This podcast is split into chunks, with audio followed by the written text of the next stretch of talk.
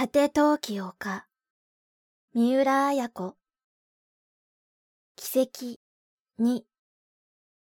金井はすでに寝息を立てていた。それが明子には不思議だった。生まれて初めて二人は結ばれたというのになぜこんなにも早く金井は眠ることができるのだろう。それが明子にはよくわからなかった。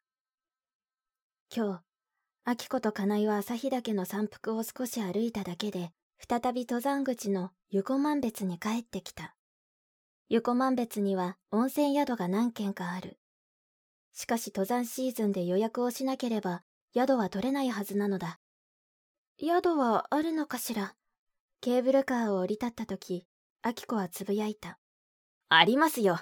ちゃんと僕が予約しておきましたからね。まあ、予約して？驚く秋子を見て金井は、うん、最初っから石室に泊まる気はなかったんですよ。そして言った。初めての二人っきりの夜でしょ秋子は少し寂しいような気がした。なぜ最初からそのことを自分に打ち明けてくれなかったのか。金井一人にことを運ばれたことが寂しくもあった。しかし宿に着くと、その秋子の寂しさは消えた。部屋に通されて二人っきりになった時、金井は明子をいきなり抱き寄せて言ったのだ。とにかく二人っきりになりたかったんだ。わかるね。金井の若い体が力いっぱいに明子を抱きしめた。初めから宿に泊まると言ったら、君は賛成してくれないと思ってね。そうも言って金井は謝りもした。夕食が終わり、温泉に疲れを取り、早々と消灯した二人は床に着いた。登山なんかで疲れ切ってしまいたくなかったんですよ。初めて君を抱くというのに。金井はそう言っていた。明子自身、二人は今夜山の上でどんな夜を過ごすのだろうと、様々に想像していた。どうせ11月には結婚する二人だ。求められたら許してもいいと思っていた。が、嵐のように金井が自分を書き抱いた後、果たしてこれでよかったのかと、明子は思い返していた。金井は自分を愛している。自分も金井を愛している。しかも二人は婚約者だった。その二人が結ばれたからといって、何の不思議もないと明子は思う。が、果たして本当だろうかという思いが残る。なぜそんな思いが残るのか。それがアキコは気にかかる。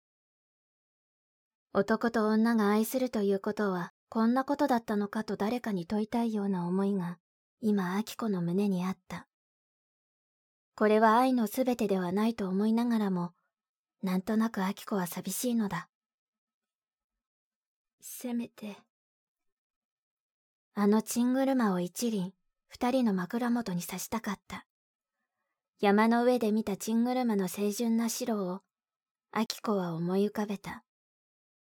私は古風なのかしら。愛する者が初めて結ばれるのだ。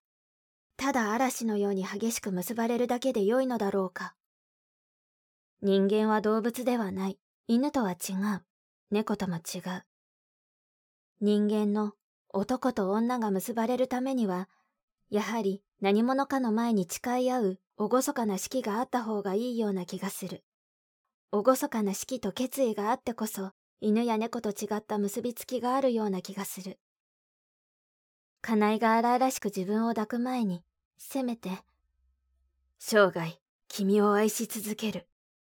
君の良き夫となる。と言い、君もまた、僕の妻として一生を生きてくれるね。と、手を固く握りしめてくれたなら、どんなに心を満たされただろうと思う。そして、ただ一輪の花でも飾りたかったと、繰り返しアキコは思うのだ。普段アキコはそれほど花に心を寄せてはいない。それが今夜は二人の出発のために花が欲しかったとしきりに思うのだ。金井が寝返りを打って向こうを向いた。が、足はアキコの足に触れている。でもいいわ。私は正雄さんとは他人で亡くなったんですもの。胸の中でつぶやきながら、アキコはかや子の顔を誰の顔よりも思っていた。かや子のように二人の間に水を差そうとする者がいては、こうして結ばれる方が安全なのだという気がする。この家内に、かや子がキスを迫ったという。その心理が、アキコには何としても理解ができない。その上、正雄さんがカムイコタンで妙なことをしようなんて。だがそのかや子と一つ屋根の下に住むのも、あと三ヶ月足らずだと思うと、アキコはのびのびする思いだった。まだ10時をどれほども過ぎていない時間だ。大声で喋りながら廊下を歩く客がいる。どこかの部屋でどっと笑う男女の声がする。アキコはそっと起き出して窓に寄った。柱も鴨居も白樺の丸太でできている部屋だ。宿の向かいの腹に黄色いテントが3つ並んでいた。懐中電灯なのだろうか。どのテントも明るく灯り、人影が大きく映っていた。どのテントにも男と女がいた。真っ暗な山がテントの向こうにあった。一つのテントでは男と女が向かい合って話している。他の一つのテントではまだ食事の用意でもしているのか立ったり座ったりの影が見える。あ、かすかにアキコは声を上げた。一つのテントの明かりが消えたのだ。ただそれだけのことだ。が、アキコは若い一組の男女が一つテントに寝るということがどんなことなのかわかるような気がした。それはやはり、あと思わず声を上げずにはいられないものなのだと思う。一つのテントの明かりが消えると次のテントの明かりも消えた。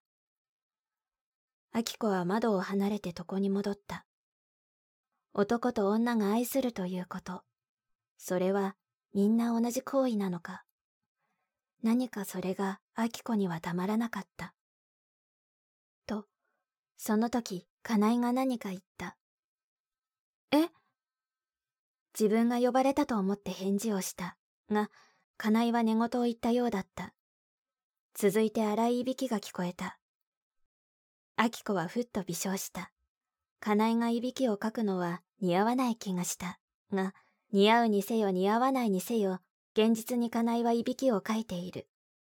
結婚したならば、このようにして二人は床を並べ、お互いのいびきを聞いたり、寝言を聞いたりして過ごしていくのだろう。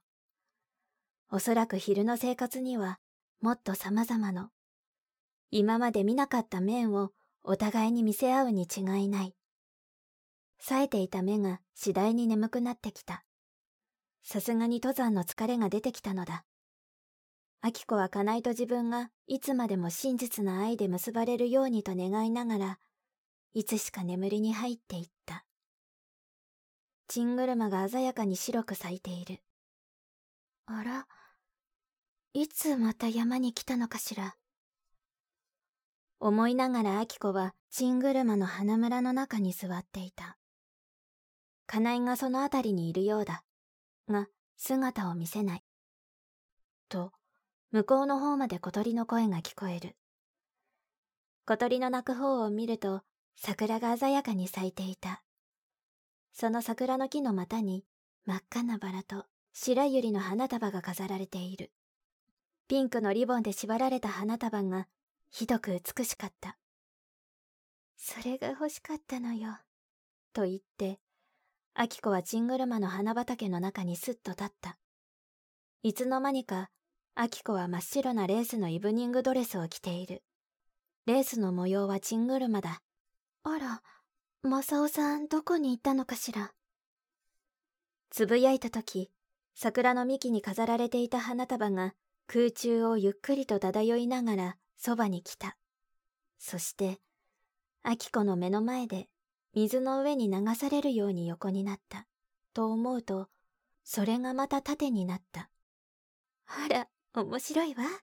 と言ったとき、面白いでしょ。という声がした。思いがけなくひとしの声だった。ひとしがモーニングコートを着て花束を持っていたのだ。あら、ひとしさん。ひとしはニコッと笑って、あきこの腕に手をかけた。とその時、アキコは肩を揺さぶられていた。はっと目を覚ますと、カナイの顔が近々と目の前にあった。小説、果て陶器丘、集英社文庫。